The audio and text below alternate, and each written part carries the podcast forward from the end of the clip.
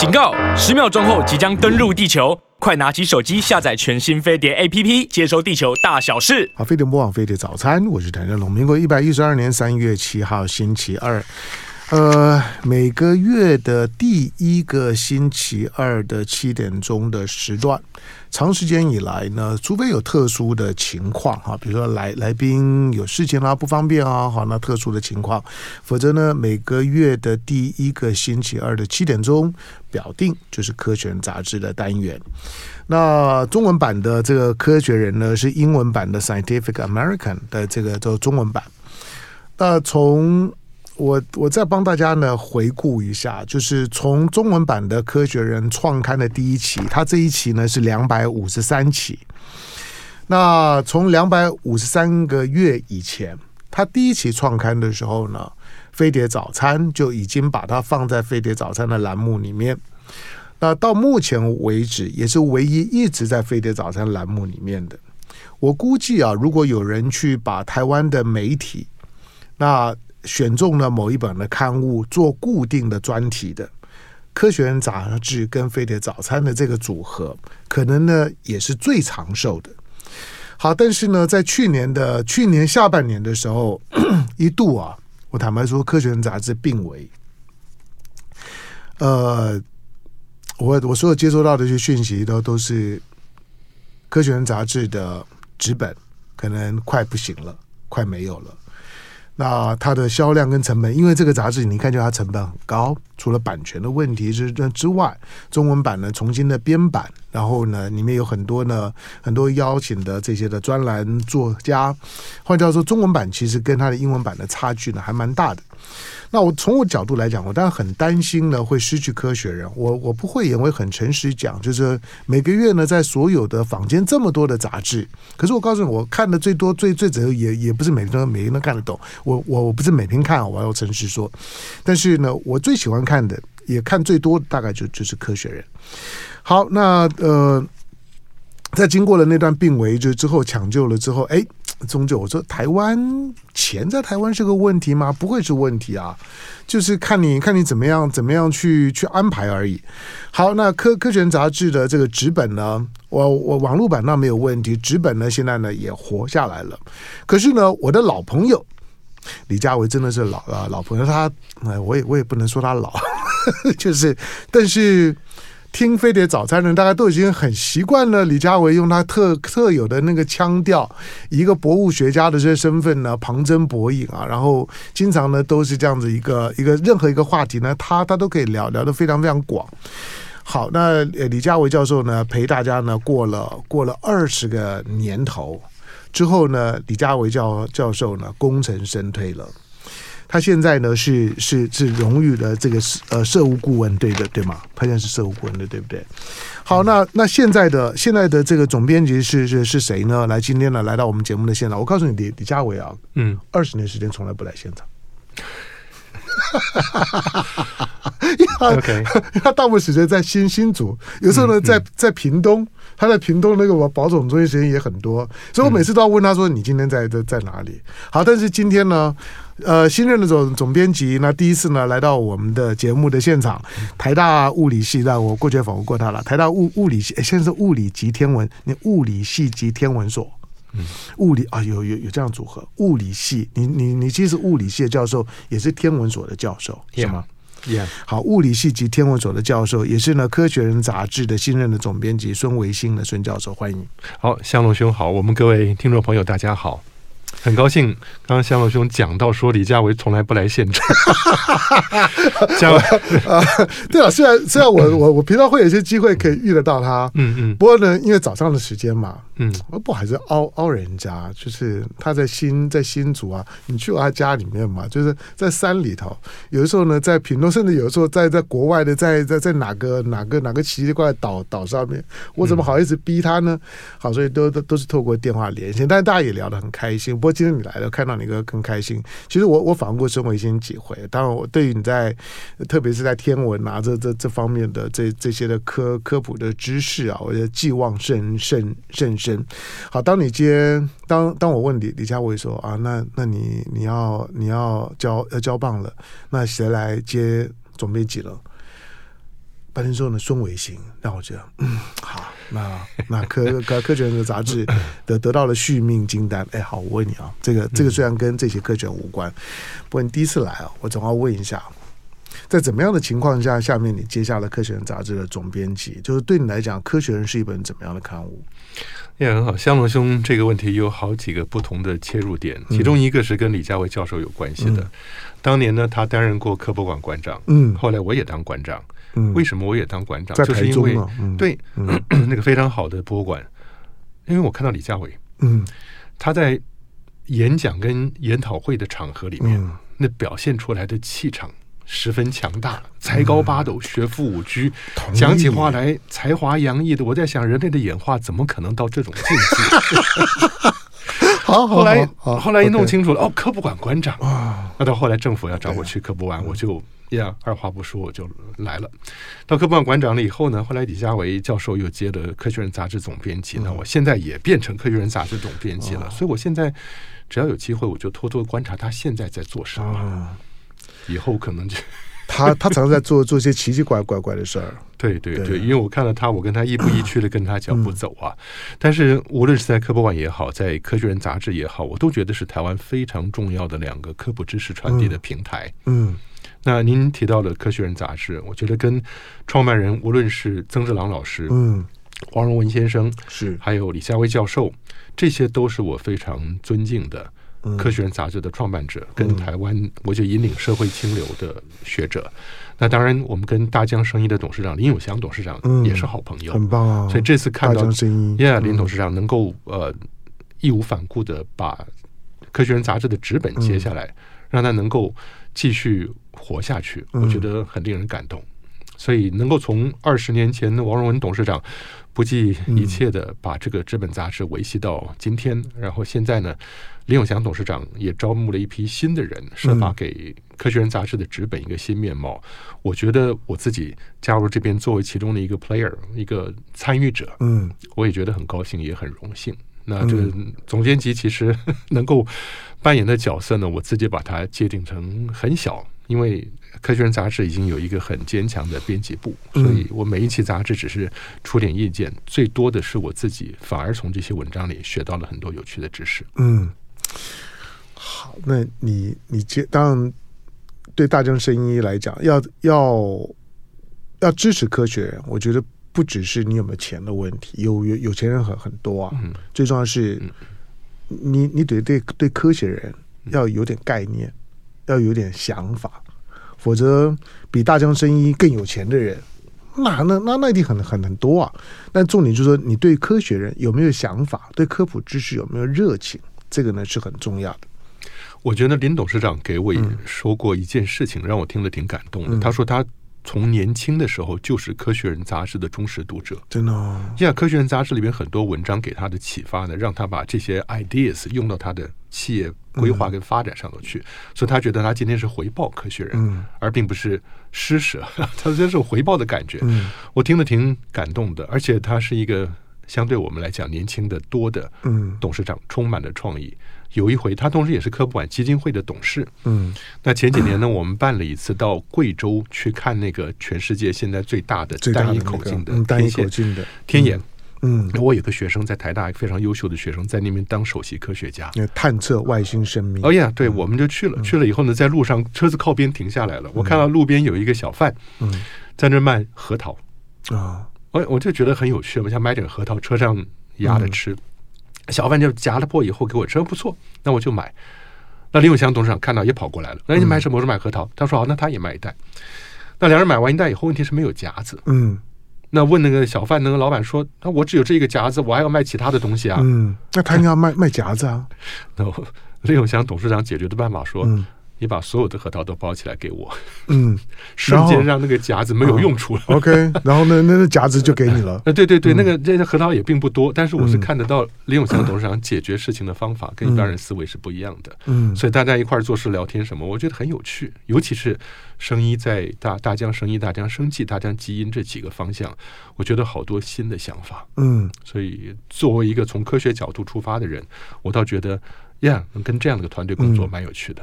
对啊，当然生医啊、生技啊或者基因工程啊这块呢，是台湾台湾未来在在在新兴产业当中来讲呢，可能会很有表表现的一个空间。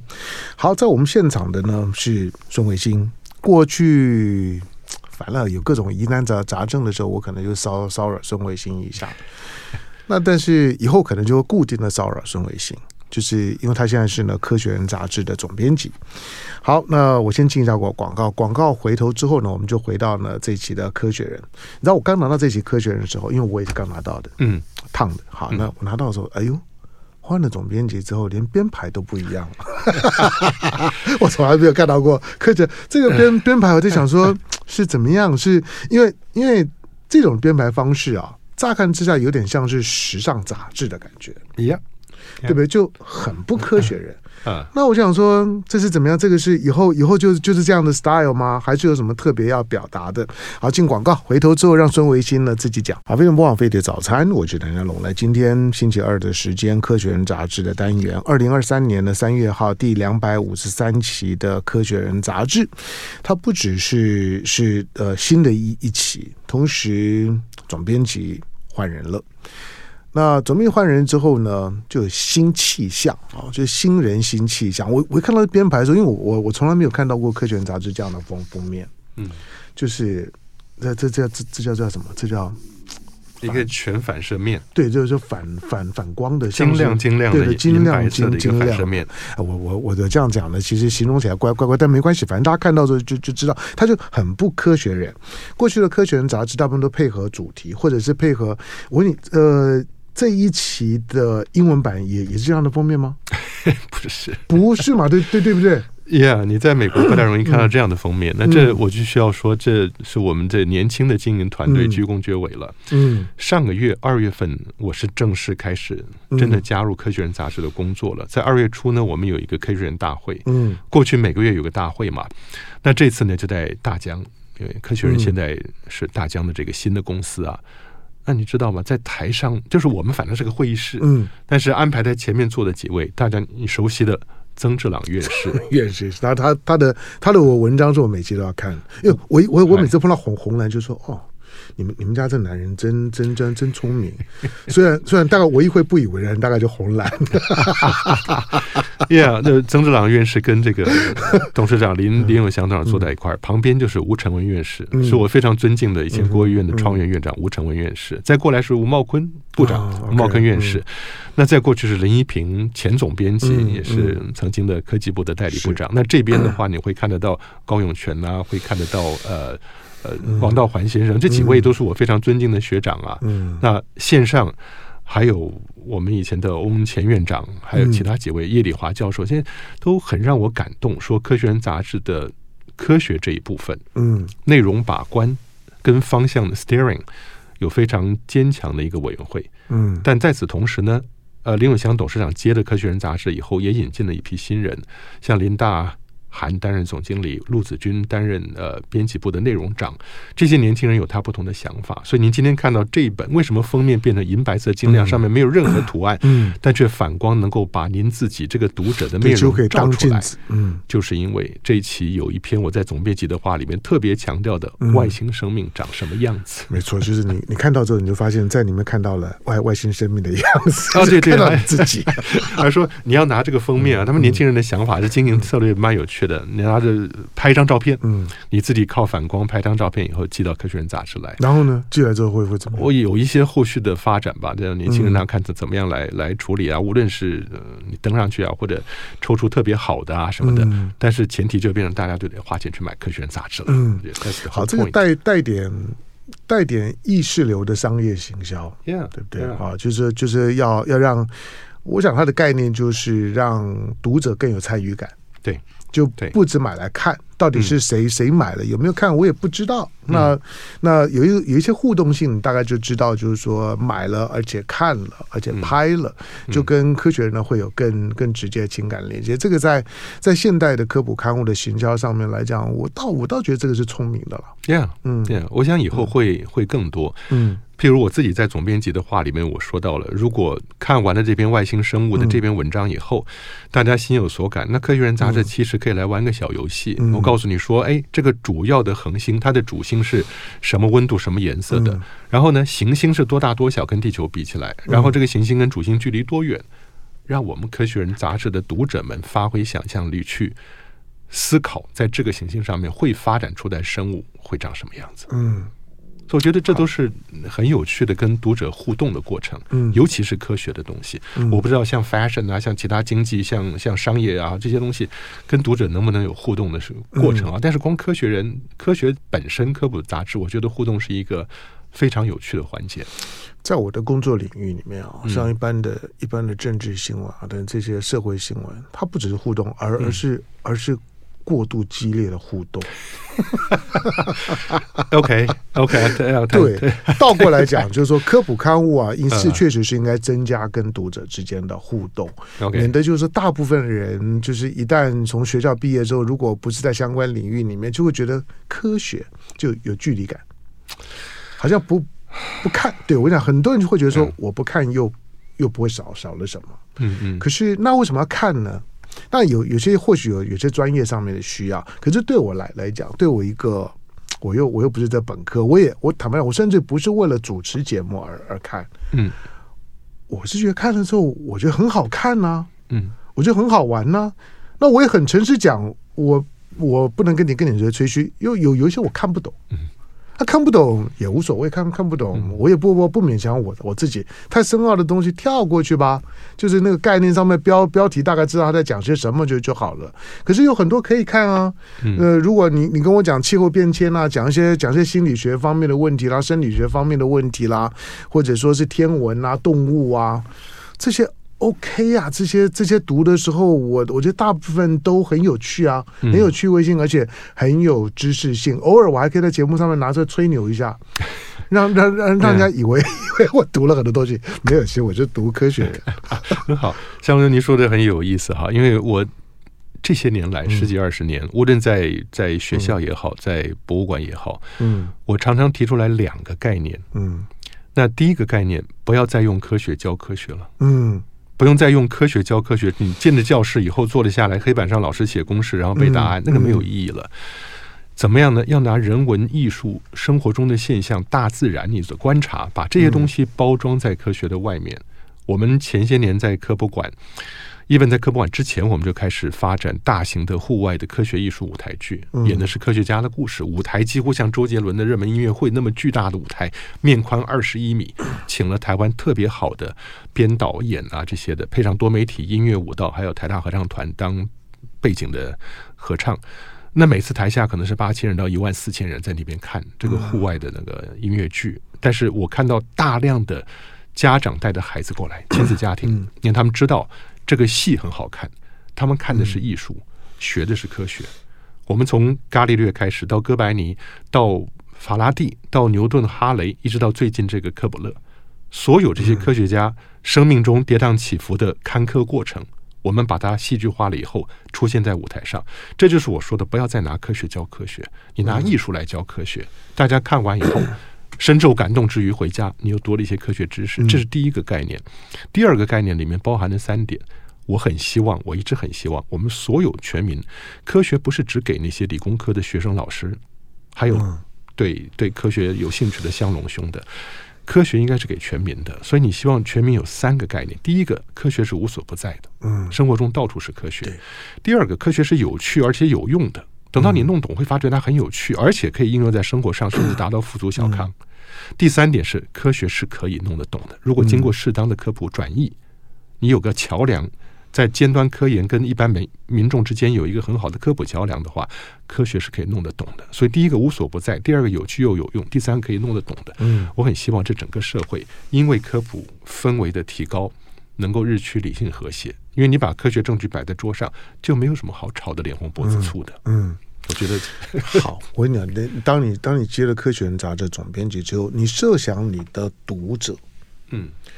因因编杂志的人都会先预想你是要给谁看。你编的《科学人》杂志，你设想你的读者是一群怎么样的读者？怎么样的年龄层？怎么样的背景？怎么样的情况下面，他们应该会对这本杂志感兴趣？嗯，向老兄，我想读者没有办法去界定原因是什么？原因我们会希望是无远弗届的去扩大这个读者群。嗯，我们在科博馆的时候就提出来了，第一个全时段，我希望博物馆二十四小时开门。嗯。你用现代尖端科技，你不需要增加人力的负担，二十四小时。有些其他地方的博物馆听到我讲这个演讲，他们就开始做了。嗯，第一个全时段，第二个全年龄。嗯，从小孩出生了，博物馆有幼儿园，一直到老年终身学习，教育部一直在希望大家做终身学习，一辈子可以学习。嗯，这全年龄，然后全时代、全时段、全方位各个领域的现象，都可以从中取出科学的元素。来做介绍，所以你可以从这样想角度去想的话，你就会觉得读者其实没有什么办法去分的，因为现在的教育跟传统教育不一样的是两种，尤其是网络盛行了之后，传统的我们叫母亲喂奶，嗯，网络的时代的教育叫撒米喂鸡，嗯，母亲喂奶，她很清楚知道我怀里这个 baby 是怎么来的，一对一的，但是呢，撒米喂鸡是你把米撒出去以后，你根本不知道什么鸡会来吃这个米，嗯。所以现在的知识传播已经到了那个程度了，所以你只希望说，我这边的文章一旦做好了以后，出去哪些文章感动哪些人，哪些文章感动哪些人，封面感动哪些人，愿意拍照传回来。所以当你能够开启了大家对这本杂志的兴趣以后，越来越多人接触它，从中找到它有趣的点，我觉得这就是《科学人》杂志纸本又能够。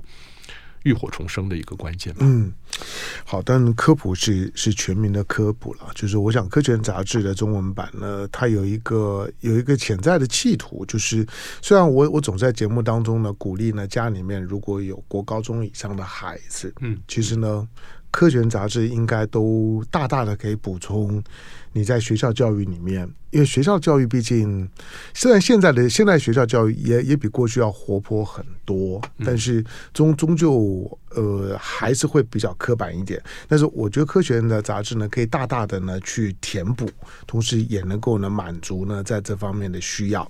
好，但是并不是只有在学的学学生而已，这个把面向弄得太窄了。我说的其其实我不是一个一个学学理工的、学科技的哈，我我自己念社会科学，可是呢。即使念社会科学，科学人杂志里面呢，也会呢偶尔会出现一些呢社会科科学方面的文文章。你知道，科学人杂志是我在卖旧书的时候啊，对我来讲很困扰，就是我舍不得卖。你是把自己的书卖掉，是不是？对，就是其他的其他的书哦，我觉得卖了我都觉得不心疼。嗯，可是这个科学人杂志，我我就觉得要卖科学人的杂志，我会有一种罪恶感。嗯，所以我的科学人杂志就一直堆在那儿。虽然虽然我也 我我一起我可能也就看个三五篇就要看，偶尔特别是看到一些好看的一些科学新闻啊，或者一些的一些的一些专栏文文章的时候，好吧，那在我们现场的呢是孙维新哈，台台大的物理系呢及天文所的教授，也是科学人杂志的新任的总编辑。来，我们来来来开始考考考孙孙孙维新。好，那我们呢挑了挑了几个主题，第一个第一个主题呢跟跟孙维新呢就很有很有关系了，外星生命呢长什么样子？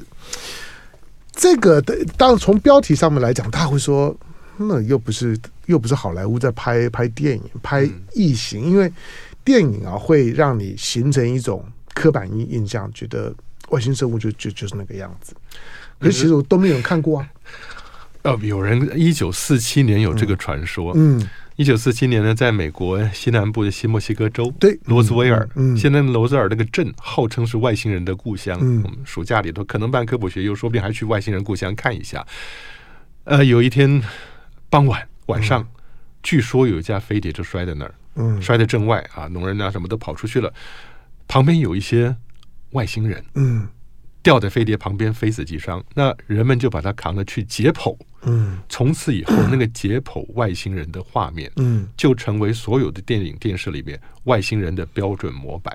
那外星人个儿多高？一点一米，头大大的，脖子细细的，跟我们长得很接近。很多人就会问我说，而且没有穿衣服。嗯，他也不知道该穿哪个牌子。对，就是，难道就是就这样吗？所以，但是问题是说，你有这个模型了以后呢？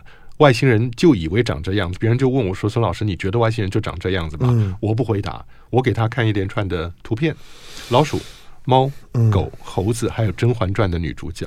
嗯，学生一听就爆笑了。我说：“为什么他？”我说：“这几个都长很像。”嗯，都有一个头，然后头的正面有眼睛、鼻子、嘴巴什么的。为什么？嗯、为什么长这么像？就是因为都是哺乳类。嗯，哺乳类有共同祖先。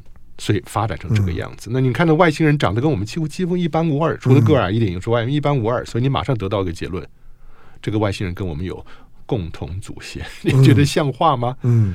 但是问题是，好莱坞的电影它不把外星人做成一个人的样子，人又没有办法产生同理心，会觉得喜欢这个外星人。所以你看，我不是现在文章上写的，你看那个。阿凡达，嗯，里头那个外星的女的，嗯，长得漂亮的不得了，她也必须要是像人的样子，而且还能讲电影就不能看了，而且还能讲英文，嗯，你如果他讲的是阿凡达语，或者是他那个、嗯、那个那个潘多拉那个行星上面的语，然后你每讲一句话跟这个男的要有翻译在中间的话，嗯、那个戏也演不下去，嗯，所以竟然他还连英文都会讲，所以你就知道在在大众传播上对于处理的生命外星生命的概念是非常非常肤浅的。嗯，所以新新墨西哥州的那个事事件是假的。我只听说有一个有趣的报道啊，嗯、那个罗斯威尔镇的镇长，嗯，他也知道真实情况是什么，因为我们所听说的比较科学的一个解释是，美国空那个时候还没有空军，美国空军成立的很晚，美国那时候都是陆军航空队，陆军轻航空队呢释放高空气球，嗯，那个气球他们用锡金字边在一个容易的一锡这种金属去做。你知道很多东南亚的锡壶啊、锡杯啊什么，嗯，用那个东西去做。那那个席的金属呢，银白色的亮片，一般人不太容易看过。所以那个气球当高空破以后掉下来，上面带着一些假人，嗯，那些假人是要去测试到了高空以后人类身体的变化，嗯，受到的影响啊什么的。所以呢，假人摔下来了，那个席的呃金属气球破了，摔了一地。所以你会看到非常 exotic、非常地面上没有的金属，嗯，你会看到一堆。人，嗯，所以你会看到的一堆外星人，那似乎整个故事就是这样传开的。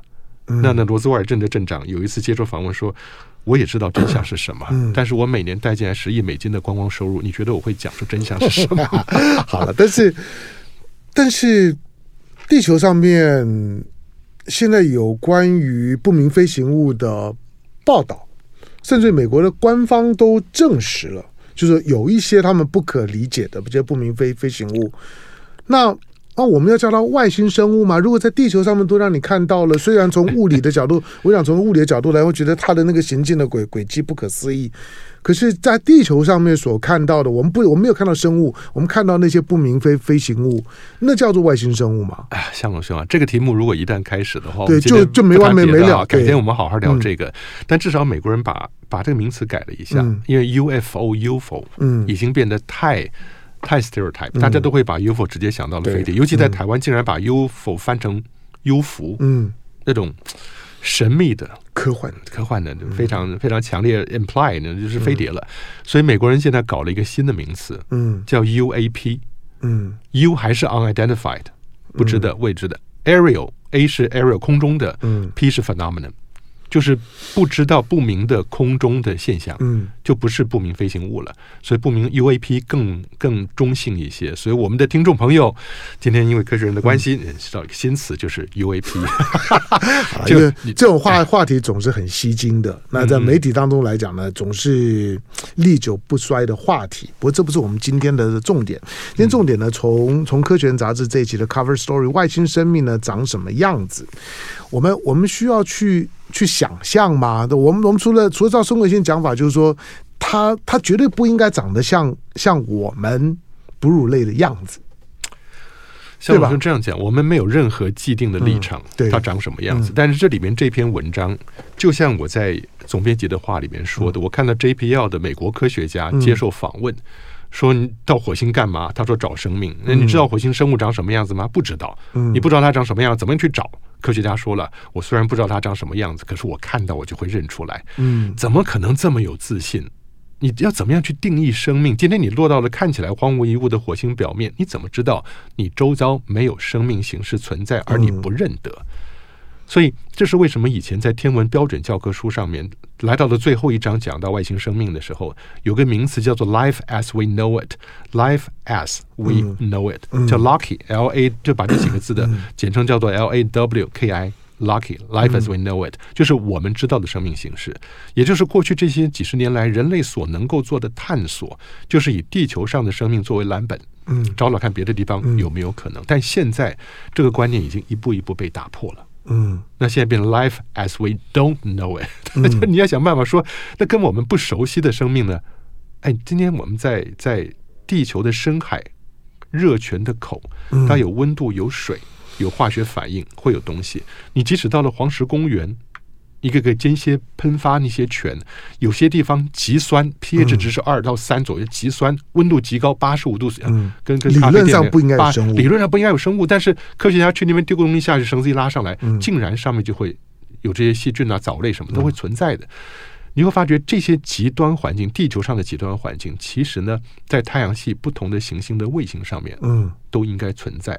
尤其是在这篇文章里面会提到的，人类这些 NASA、ESA 还有各个国家的太空科学家往外太阳系眼睛看到的是三个天体。嗯，这三个天体呢是木卫二，木星的第二个卫星，Europa 欧罗巴。第二个呢是土卫二，嗯，Enceladus。哎，恩西拉德斯 （Enceladus），那第三个是土卫六，土星的第六个卫星 Titan。Titan 是非常巨大一个卫星。然后科学家呢，美国跟欧洲的卡西尼号带着惠更斯登陆艇，已经把惠更斯扔到了土卫六上面。所以人类应该觉得骄傲，我们已经在土星的第六个卫星上面有人造的太空船落下去拍的照片回来，你知道吗？江河湖海一应俱全。嗯，问题里面不是水，里面是甲烷。甲烷。对，所以。土卫六是一回事，但是土卫二跟木卫二竟然在地面跟太空里观测到它的极区会喷出来喷泉。嗯，哎，这种行星旁边的小卫星竟然会喷嗯水的喷泉出来，冰喷泉喷出来。你知道，只要一喷喷泉出来，第一个有水，嗯，第二个有压力，是压力怎么来？有热量，嗯，所以有水又有热量。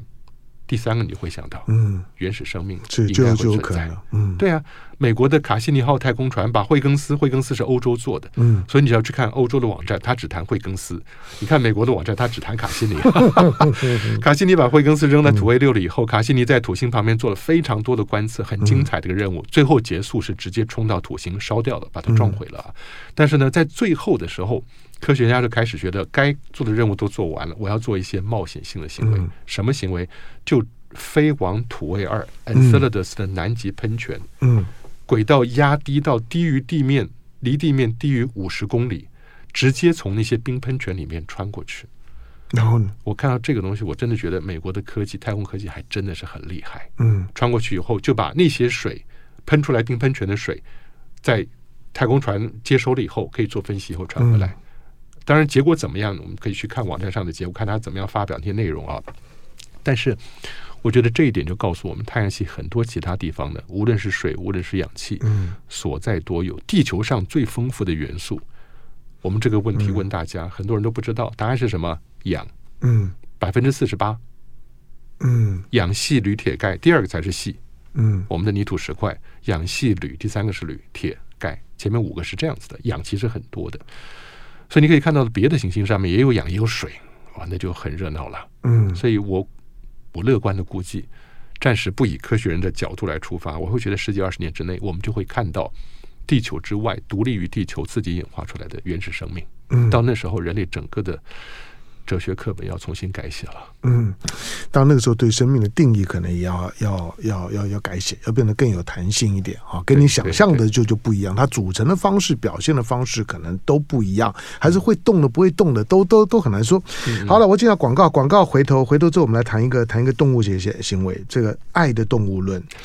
谈田田鼠田鼠的一夫一妻制，来进广告回头聊。好，飞碟不枉飞碟早餐，我是陈家龙。好，最新一期的这个《科学人》杂志，哈，那个它的从封面的包装以及呢总编辑呢都换了。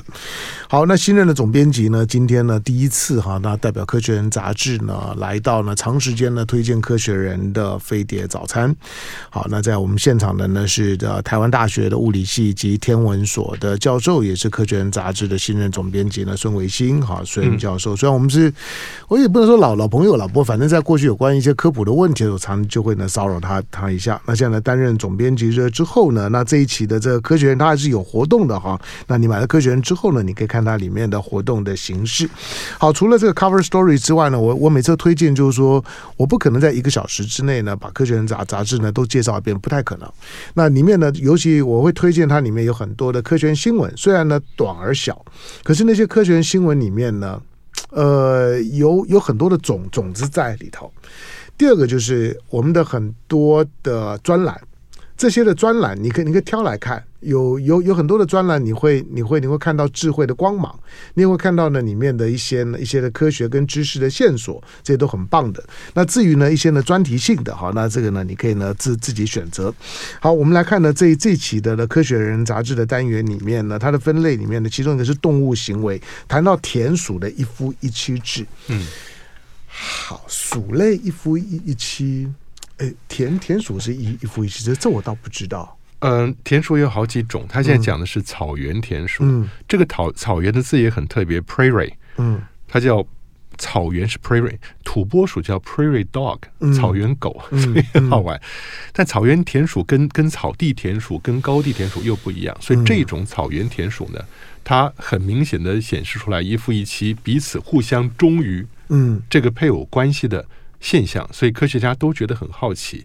有一个想法是说，可能那个草原太广阔了，嗯，大家散得很稀疏，你需要有一个配偶帮忙一块儿御厨，一块赶走入侵者啊什么的。因为你不是生活在一个大都市里边，到处都是雄性的、雌性的田鼠，你找谁帮忙都行，不是？嗯，一个是人类很邪恶。它的鼠类很稀疏，另外一个原因呢，科学家花了很多时间研究它本身脑子里面所分泌的激素。嗯，有一种激素叫做催产素。嗯，草原田鼠，田我们就是稻田的田，老鼠的鼠嘛，田鼠。那这个是在在草原上啊，田里面出现的啊。但是这个催产素 oxytocin 很有趣。嗯，它科学家已经知道这个催产素跟另外一个增压素，增加压力的增压素，都能够帮助动物哺乳类。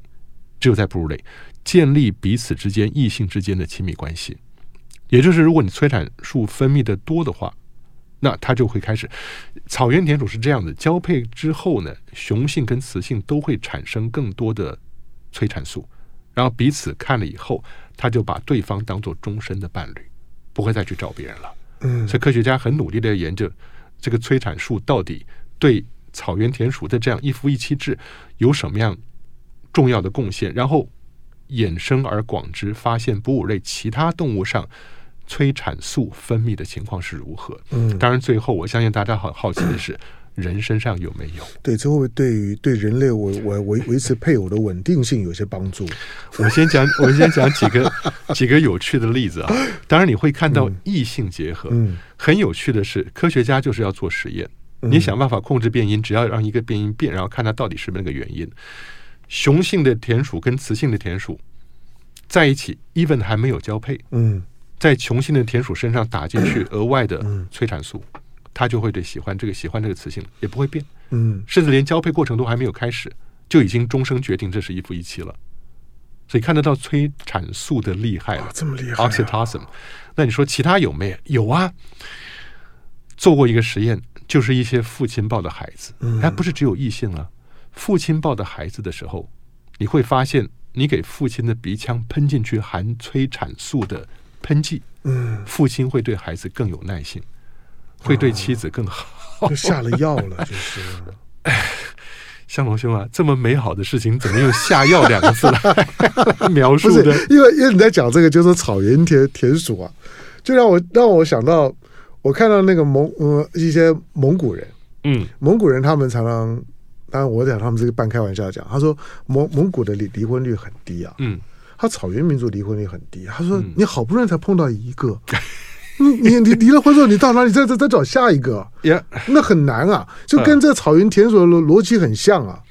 一个是这个原因呢，那这个当然是社会化的结果，嗯，但另外讲到催产素，就是这个另外一个原因了。所以你看到男生跟女生去做这个实验一样。催产素本来的别人都会觉得是雌性动物，因为它可以帮助子宫收缩，让产生生产的过程变得更顺利，是催产素这样来的。但是呢，男性也有，男性、女性都有。所以，你如果想办法在某一个事件里面增加他的催产素的话，那他的脑子就会深刻的记得，这是一个正向回馈、得到鼓励的行为，所以他会增加异性跟异性之间的 bonding，增加父子啊、父母啊对儿女之间的 bonding，嗯，他的链接。更有趣的是什么？连跨物种都会，嗯，人跟狗。科学家的研究，宠物狗，当你的主人看着这个宠物狗，用温和的眼光鼓励的看着这个狗狗身上的催产素会增加分泌的，嗯，所以你可以想象，狗也得到了正向回馈，因为主人很关怀它。不过这一点就很有趣了，狗跟猫，嗯，狗都会产生催产素，在主人关心它的时候，猫也会，但是狗的催产素，嗯，是猫的五倍，平均说起来。所以，因为狗跟人类的链接，嗯，远超过猫跟人类的链接，所以猫比较没有感情，猫比较有独立的思考，嗯，但狗本身的来源，我觉得这其实这样，你说猫比较没有感情不太合适。为什么？因为狗表现方式不一样，因为狗根本就不是大自然界产生的生物，嗯，狗不是自然界的东西，它的始祖是狼，嗯。经过了几次驯化，那上一次驯化应该是三万五千年前吧。我我老是喜欢写剧本讲故事，在我脑子里面呢，就是那个年代的原始人，可能到了晚上在森林旁边生了一堆火，烤着肉吃，一边烤火一边吃肉。这个时候，从森林里面走出一个饥肠辘辘的狼，嗯，他也不管危险了，走到火边趴下来以后，就在那边烤火。那这里面原始人有一个人可能突发恻隐之心，把撕一块肉丢给那个狼吃，那个狼也毫不客气就把肉吃了。嗯。这个时候，我我剧本这样写的。这个时候，可能刚好出现一个熊，那个熊旁边出来以后，准备要攻击人类。嗯，那这只狼呢，左看右看以后，决定加入战团，帮人的忙。就在那一刻，狗的祖先就出现了。嗯，所以从那之后，人就开始豢养个性温和、愿意跟人接近的狼。一窝狼下，一窝崽子五六个只，对人好的保留下来，对人不好的就就不要了。所以你可以想象，over generation to generation，几代几代下来的，嗯，那出来的生物看到你就会摇尾巴，然后你的摩托车它就跳摩托车跟你一起去逛街了。这根本就不是自然界的生物会做的事情，嗯，是经过了不知道多少代的选择，选出来把狗是这样选出来的。所以狗不是自然界产生的东西，嗯。那有些学生说，老师，那你说狗，那狗里面有吉娃娃狗啊，有拉布拉多狗啊，有贵宾狗啊？难道以前狼是有什么吉娃娃狼、贵宾狼、拉布拉多狼？没有。那些后面的种都是人配出来的，配种的结果很多时候近亲繁殖，对狗真的做了很多不义的事情。所以，其实我们所标举的忠诚是可以用催产素去操作的，对，对吗？啊，一样。我想，香龙兄，您这个结论有它的道理在。但是该不该这样做，牵涉到另外一个伦理的问题了。对对对对对，这个伦理的问题也也也没有要要要去贬义啊，或者稀稀稀释，就是说这伴侣的忠诚的味道哈，这纯粹从一个纯科学的研究。好，那这这节科学人杂志里面呢，还有很多的很很很多的很很有趣的很好的一些篇章呢，我们今天呢没有机会聊聊到，大家可以呢自己去找来看。好，今天呢非常感谢，而且。孙维新，你过关了？怎么讲？第一第一次总编辑来啊，我觉得孙维新非常棒。对，The honor is mine，荣誉是我的。那以后以后以后你还是常常来现场好了。好，来，不管不管怎么说，好，那今天呢，感谢呢到我们一些现场的那新任的科学人杂志的总编辑，那台大的物理系及天文所的教授孙伟新，感谢。谢谢，没有问题。谢谢各位听众。好，杂志新的，你只要在在市面上面的通路上面或者网网络上面的，你只要看到了之后呢，一眼就可以认出来哈，因为它的编排呢，它的封面呢，非常的特别，大家自己找来看。